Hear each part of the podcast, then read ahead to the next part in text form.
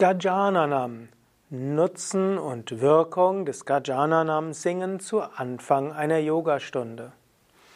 Om Namah Shivaya und herzlich willkommen zu einem Vortrag, warum es gut ist, ein Mantra zu Beginn der Yogastunde zu singen. Ich hatte ja schon das letzte Mal gesprochen, warum es gut ist, das Om zu Anfang zu singen. Bei Yoga Vidya singen wir gerne dreimal Om, dann ein Mantra und oft danach dreimal Shanti. Das kann durchaus, je nach Länge des Mantras, eins, zwei oder sogar drei Minuten in Anspruch nehmen. Warum ist es gut, diese Zeit sich zu nehmen? Zum einen ist es wichtig für die Teilnehmer. Die Teilnehmer werden aus dem normalen Alltag herausgebracht. Sie werden hineingebracht in eine spirituelle Schwingung. Zum Zweiten, und das mag jetzt etwas erstaunen, ist es auch hilfreich für die Astralebene. Wenn du eine Yogastunde gibst, dann gibst du sie nicht nur auf der physischen Ebene, du ziehst auch Lichtenergien an und sogar Lichtwesen. Manche Menschen, die etwas hellfühlig sind, können manchmal merken, dass spätestens bei dem Om und bei dem Mantra irgendwo mehr Lichtenergie in den Raum hineinkommt und dass die Schwingung sich erhebt. Es gab in der Frühzeit der Digitalkameras konnten die Kameras auch so feinstoffliche Dinge wahrnehmen, die oft als Orbs bezeichnet wurden, Licht bezeichnet wurden. Und wir haben Menschen berichtet, dass wenn sie Fotos gemacht haben vor dem Om, dass dort nicht so viel sichtbar war und nach dem Om und dem Mantra war plötzlich mehr Lichtwesen im Raum drin. Du magst jetzt daran glauben oder auch nicht glauben.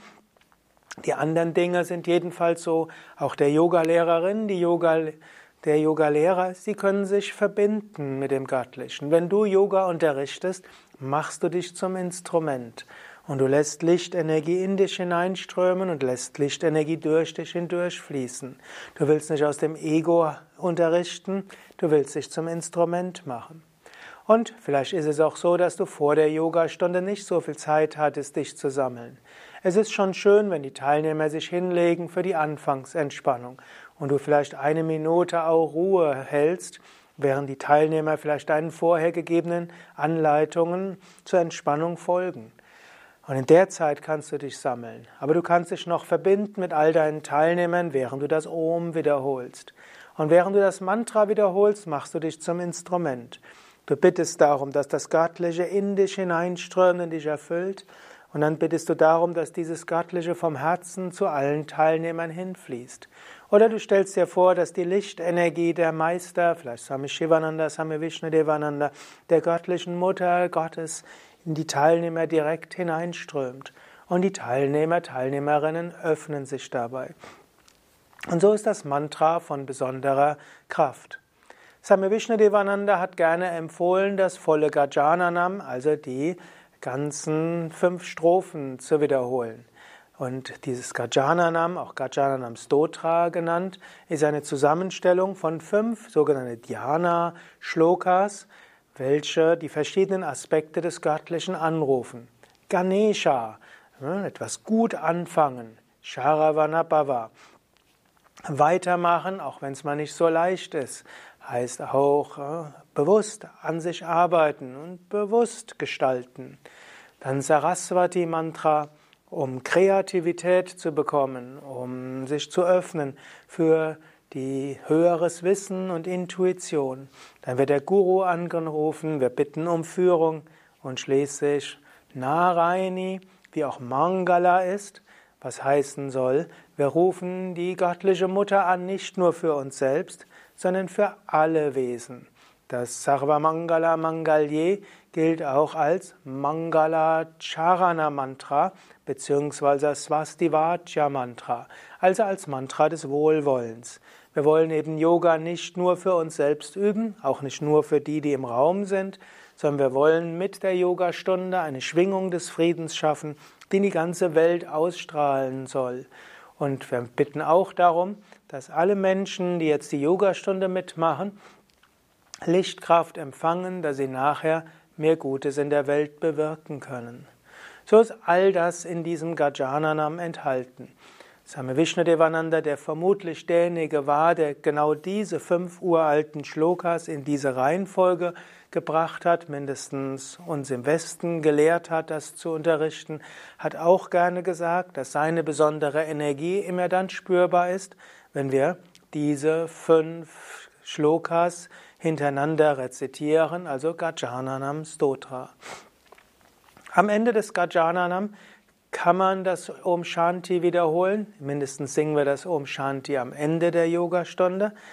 Wir singen das Shanti eben auch als Frieden. Frieden für Körper, Geist und Seele. Auch Frieden für jeden Einzelnen. Frieden für alle, mit denen die Yoga-Teilnehmer, Teilnehmerinnen anschließend zu tun haben. Und Friedensgedanken für die ganze Welt. Und so ist dieses Om und Gajananam und Shanti schon ein guter Beginn der Yogastunde. Viele Menschen singen auch nicht das vollständige Gajananam, man kann ja auch eine Strophe rausnehmen. Viele singen nur die erste Strophe, Gajananam oder die vierte Strophe, Om Namah Shivaya Gurave oder die fünfte Strophe, Om Savamangala Mangalye. Wieder andere singen andere Mantras.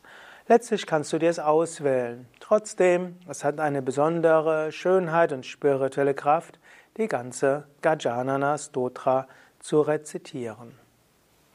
Ja, jetzt weißt du, egal ob du Yoga-Teilnehmer, Teilnehmerin bist, warum das Gajananam gerne bei Yoga Vidya gesungen wird. Und wenn du Yogalehrer, Yogalehrerin bist, meine Ermutigung, singe es. Überwinde deine Schüchternheit, überwinde den, die Vorstellung, dass es etwas Außergewöhnliches ist, wo vielleicht Menschen Bedenken haben.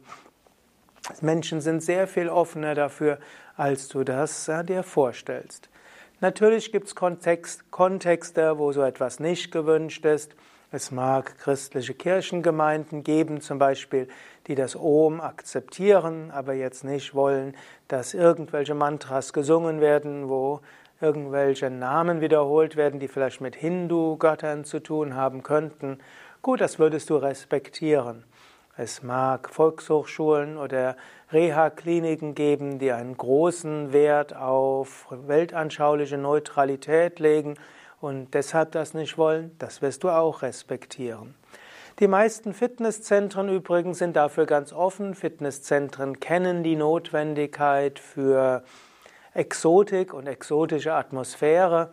Und wenn der Yogalehrer, die Yogalehrerin das einfach begründet, wir wollen ja im Yoga aus dem Alltag wegkommen und da singe ich auch etwas und das hilft, dass Menschen in einen anderen eine andere Stimmung kommen, ein bisschen Exotik ist, gehört zum Yoga dazu. Das versteht jeder Fitnessstudio-Besitzer, der ja viele Euro ausgibt, um eine besondere Atmosphäre im Yoga in seinem Fitnessstudio zu schaffen. Vielleicht auch noch etwas in einer Zeit, wo Banken mit Buddha-Figuren werben, wo Optiker thailändische Götterstatuen in Schaufenster haben, wo jede zweite Saunatherme, hinduistische oder buddhistische Götterfiguren hat, brauchen Yogalehrer sich nicht zu schämen, zu ihrer Spiritualität zu stehen. Daher mein Tipp. Hm? Singe Om, singe Mantra, wenn es irgendwo möglich ist. Ja, alles Gute. Mein Name Sukadev, hinter der Kamera und Schnitt Nanda. Wir sind von www.yoga-vidya.de. Dies war ein Vortrag im Rahmen der Yoga Vidya Schulungsreihe, auch Begleitmaterial zur Yogalehrerausbildung von Yoga Vidya.